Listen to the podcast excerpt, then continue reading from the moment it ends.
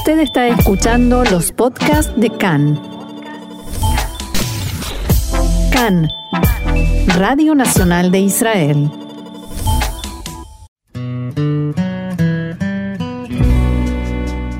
Conversaciones sobre judaísmo, un espacio para la expresión judía desde distintos puntos de vista.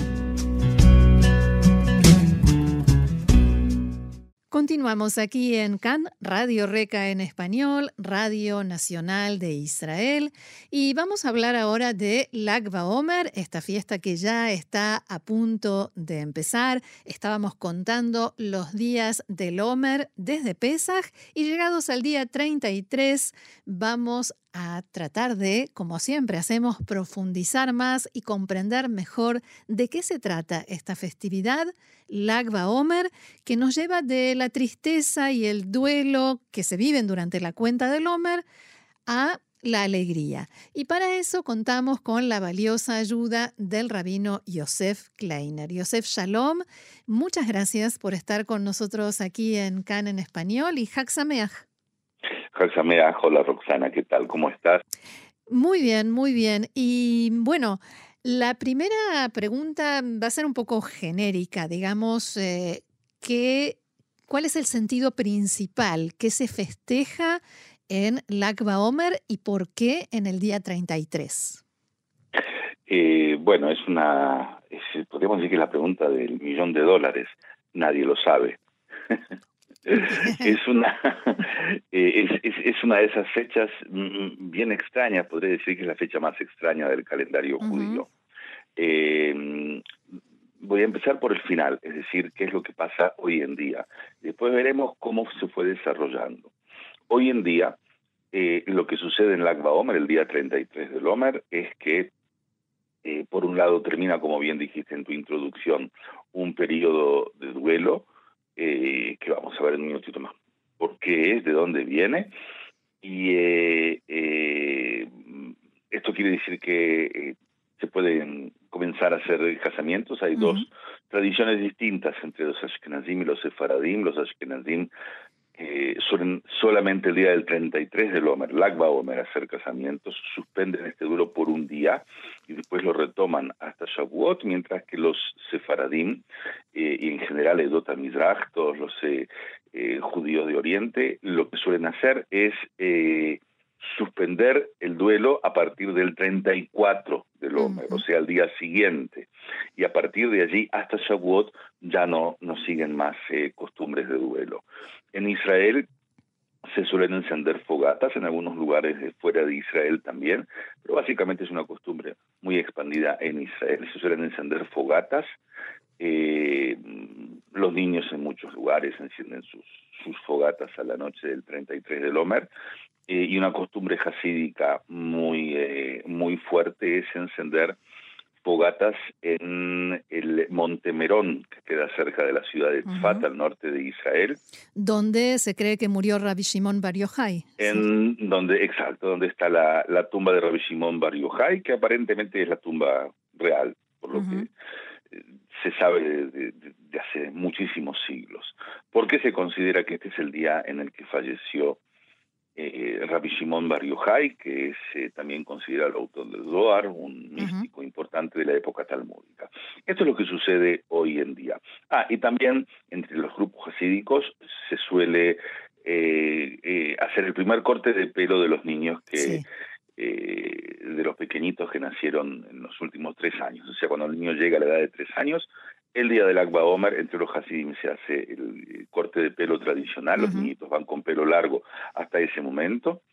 Eh, esta tradición se llama Halake, nadie sabe tampoco de dónde viene el nombre. Eh, esta es la situación de hoy en día.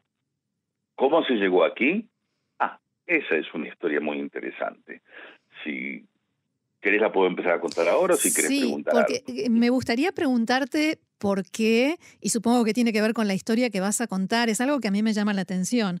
El tema de la, la Ilulá de Rabbi Shimon Bar Yochai, que se refiere al momento de su muerte y, generalmente, o sea, por naturaleza, cuando alguien muere, y sobre todo alguien de la envergadura de, de Rabbi Shimon Bar Yochai, cuando alguien así muere, se llora, no se festeja. Sí, esta es una de las cosas raras que tiene el eh, em, que tiene el Akba Omer, o que tiene la, idea esta hasídica, eh, que está influida, muy influida por ideas místicas. Eh, en el caso de la mística se considera que el, hecho de la muerte de una persona así tan grande en realidad es el acceso de esta persona al contacto directo con Dios, que es lo que quiso durante toda su vida en su acción mística. Eh, entonces es como pasar a un nivel distinto, superior, y por eso se, se hace una celebración más festiva. ¿Y por eh, qué ese día ibas a decir? Es, algo que muchos, es algo que, que, que, muchos rabinos a lo largo de la historia se han, eh, se han opuesto a esto, mm. justamente por lo que estás diciendo, porque no es una fiesta, sino que es un, un, momento de, en última instancia, un momento de duelo. Sin embargo, la relación entre eh, el fallecimiento de Rabbi, la fecha de fallecimiento de Rabbi Shimon Bar Yochai y Lagba Omer, esta es una relación que recién eh, comienza a partir de la segunda mitad del siglo XVI. Hasta esa época no nunca se relacionó Lagba Omer con la muerte de Rabbi Shimon Bar y no hay ninguna fuente antigua antes del siglo XVI que mencione esta fecha como la fecha de su fallecimiento. En ningún lado aparece, en el Zohar no aparece, en el Talmud no aparece, no, no, no hay fecha de fallecimiento.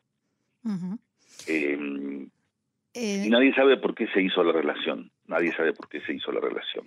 Ahora, eh, Rabbi Shimon Bar era uno de los discípulos de Rabbi Akiva y eso nos lleva, me parece, al gran tema del Akba Omer, ¿no? Eh, exacto. Eh, sí, él era uno de los discípulos de Rabbi Akiva y eh, era un, se lo considera un, un, místico, si bien en el Talmud no aparece como gran místico, pero sí aparece como, una, como un personaje muy peculiar que estuvo encerrado durante 13 años en una cueva porque estaba perseguido por los romanos. Eh, y cuando salió eh, vio que el mundo continuó eh, su, andar común y corriente, y él dijo, yo estuve encerrado 13 años pensando que todo el mundo está destruido, su furia fue muy grande, el Talmud cuenta que mm, veía gente que estaba labrando el campo como si nada hubiera sucedido. Y la vista de él, los ojos de furia incendiaban los campos, entonces Dios le ordenó volver a la cueva y quedarse allí otros 13 años encerrado y según la tradición mística posterior, durante todo este periodo de los primeros 13 años y los segundos 13 años, eh, Rabbi Shimon Bar se dedicó a la expectación mística. Mm. Eh, Rabbi Akiva también es considerado en el Talmud como una persona que actuaba dentro de la mística. En paralelo, él también fue uno de los líderes ideológicos de la revolución de Bar Kokhba que fue una, gran revolución contra los romanos después de la destrucción del primer templo. Eh, ahora, Rabbi Akiva está relacionado con la época de duelo del Homer. El Homer, como bien dijiste en tu, eh, en tu introducción, es una cuenta que nosotros hacemos desde el segundo día de Pesach hasta Shavuot. Esto sí aparece en la Torah. Tenemos que contar 49 días.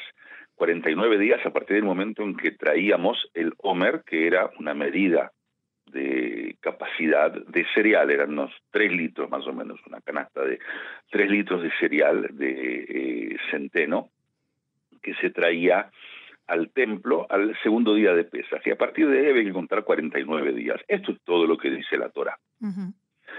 Eh, de golpe en el siglo IX aparece una pregunta de un judío anónimo a un gaón, que era uno de los eh, sabios, de los, de los eh, jefes de las, eh, de las yeshivot, de las academias talmúdicas de Babilonia, diciendo por qué en esta época del Homer eh, no se acostumbra a hacer casamientos. Esta es la pregunta, y es la primera vez en que aparece algo por el estilo, y el Gaón queda bien sorprendido por la respuesta. vemos que él dice, no sé, no, no sé por qué es, pero intuyo que es porque en esta época murieron 12.000 parejas de alumnos de Rabia Akiva, según lo que dice el Talmud. Eh, y ahí termina la respuesta. Y a partir de ahí empezó a surgir el desarrollo de la idea de que esto es por el duelo ¿qué hacemos por estos 12.000 alumnos? Nadie sabe ni por qué murieron, ni si exactamente murieron en esta época o no, es una de las opciones que el Talmud trae. Eh, no, no, no queda claro, no queda absolutamente claro por qué. Pero se habla de una epidemia. Se habla de una epidemia, Después, en el siglo XVII, hay algunos eh, rabinos que dijeron quizás tiene que ver en realidad con un, eh, una manera de hablar de la revolución de Bar mm. Eh, y que en realidad no es que era una epidemia, sino que fueron, de hecho, alumnos en el sentido ideológico revolucionario de, Bar, de, de, de Rabbi Akiva que murieron en esta época, pero sabemos que los soldados estos morían a lo largo de toda la revolución, que fue una revolución de tres años, así que es raro también. No se sabe, no se sabe por qué. Eh, el Talmud dice que porque no se respetaban unos a otros, pero es como una anécdota totalmente aislada eh, en el Talmud y no está relacionada con el Homer y no está relacionada con que tenemos que guardar duelo. Esto es una idea que le surgió a este Gaón en el siglo IX frente a esta pregunta que lo sorprendió. Entonces, pero yo creía que Lagba Omer fue el primer día en el que Rabbi Akiva no recibió la noticia de que un alumno o un discípulo suyo había muerto por la epidemia. ¿Me engañaron? Pues bien, no es que te engañaron, sino que eh, nuevamente, como no se sabe de dónde viene el duelo, de golpe surgió en el siglo XIII en Francia, en el sur de Francia, en Provence, eh, surgió el hecho de que en Lagba Omar se suspende el duelo. Y nadie sabe por qué. Hmm. Así, simplemente hay una fuente que dice, Lagba Omar, solemos suspender el duelo y comenzar nuevamente con casamientos. Así, porque sí. Entonces, generaciones posteriores empezaron a pensar por qué Lagba Omer eh, es, eh, es el momento que se suspende el duelo de a poco esta costumbre que empezó en, el sur de Francia comenzó a expandirse en España y más tarde en toda la zona de Ashkenaz, de Europa, Oriental, y comenzaron a hacerse montones de especulaciones. ¿Por qué justamente el Akba Omer? Se hacían especulaciones eh, eh, matemáticas por aquí y por allí, que no murieron todos en misma época, murieron durante 15 días y, y haciendo cuentas, restas, sumas, llegaban al Akba Omer, sí, no, más o menos, nadie sabe por qué. Una de las cosas que se decía era esto que vos dijiste, que dejaron de morir en el Akba Omer o que es la primera vez que, la primera noticia que se tiene que dejaron de morir, pero en realidad nadie sabe por qué. Esta es una fiesta que tiene un enorme signo de pregunta, muchas respuestas que ninguna es la respuesta correcta, porque no hay una respuesta correcta. Eh, es, es, es, una de estas cosas extrañas, bien extrañas que tiene nuestro, nuestro calendario. Es más, ni siquiera es una fiesta. Es una, una fecha que es una fecha, es una fecha que, como vimos, eh, se declaró como fecha en donde termina el periodo de duelo y punto. No es una fe, no es, no es una fiesta es, es un día común y corriente. El hecho de que después se fue desarrollando a partir de la costumbre mística, en realidad la costumbre jasídica más que mística, de eh, em, ir a la tumba de, em, eh, de Rabbi Shimon, de Rabbi Shimon Bar y encender fogatas allí y hacer algo especial que tiene que ver con una elevación mística clásica del, eh, de los Hasidim. Em, Yosef, más allá, desarrollando. Más allá de esta eh, interpretación, elevación mística que, que mencionás, eh, ¿podemos decir, o es una ocurrencia mía, que Lagba Omer nos muestra también la manera de celebrar lo que una persona fue y no eh, solamente llorar su muerte, como sería en el caso de Rabbi Shimon Bar Yochai? Eh, mm, yo no estoy de acuerdo. Primero que todo, no estoy de acuerdo en que Rabbi Shimon Bar murió en Lagba Omer. Mm. Entonces no puedo relacionar una cosa con la otra. Eh, pero más allá de eso, en la tradición judía nosotros eh, no celebramos la muerte. La muerte es... No, celebramos la vida, la vida... Celebramos la vida, de lo que hizo esa persona en vida. Sí, pero no en su, no en su momento de muerte. Mm. lo celebramos durante todo el año en todo caso con el estudio de, eh, de, de, lo que de lo que enseñó de su ejemplo de vida en el caso de todas las personas inclusive aquellos que no conocemos ni su fecha de nacimiento ni su fecha de fallecimiento.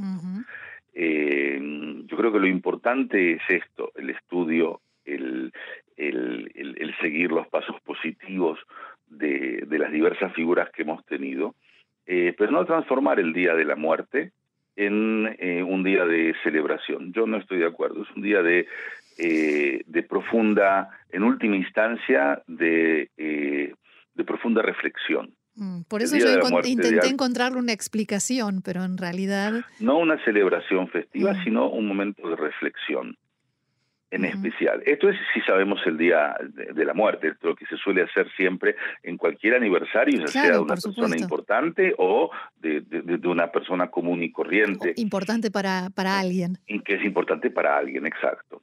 Pero es un día de reflexión, no es un día de festejo. ¿Cuál es, a tu entender, el mensaje del Agba Omer? Eh, el mensaje del Agba Omer eh, yo creo que es eh, múltiple. Lado, no todas nuestras preguntas tienen respuesta, porque el Agba Omer es más pregunta que respuesta. Por otro lado, nuestros duelos no pueden ser eternos. tenemos que ponerles un coto, y esto es lo que decidieron los sabios del sur de Francia, dejar claramente establecido que el duelo no es que se acaba porque llega la fiesta de Shavuot, el duelo lo acabamos nosotros porque pasamos un proceso en el medio. Claro. Eh, creo que básicamente, eh, básicamente es esto. Este, este, estos, estos, son los dos mensajes que para mí personalmente tiene el Akba Omer. El hecho de que la pregunta queda abierta y no para todo tenemos respuesta y es importante también poder mantener esta pregunta y encontrar las respuestas correctas para cada generación. Mm.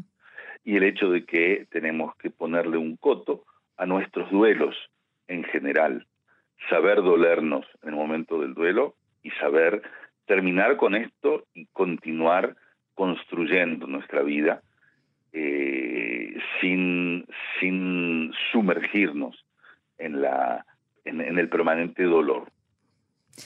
Muy bien, Rabino Yosef Kleiner, muchísimas gracias por haber compartido todas estas preguntas, todos estos conceptos con nosotros y Haxameach.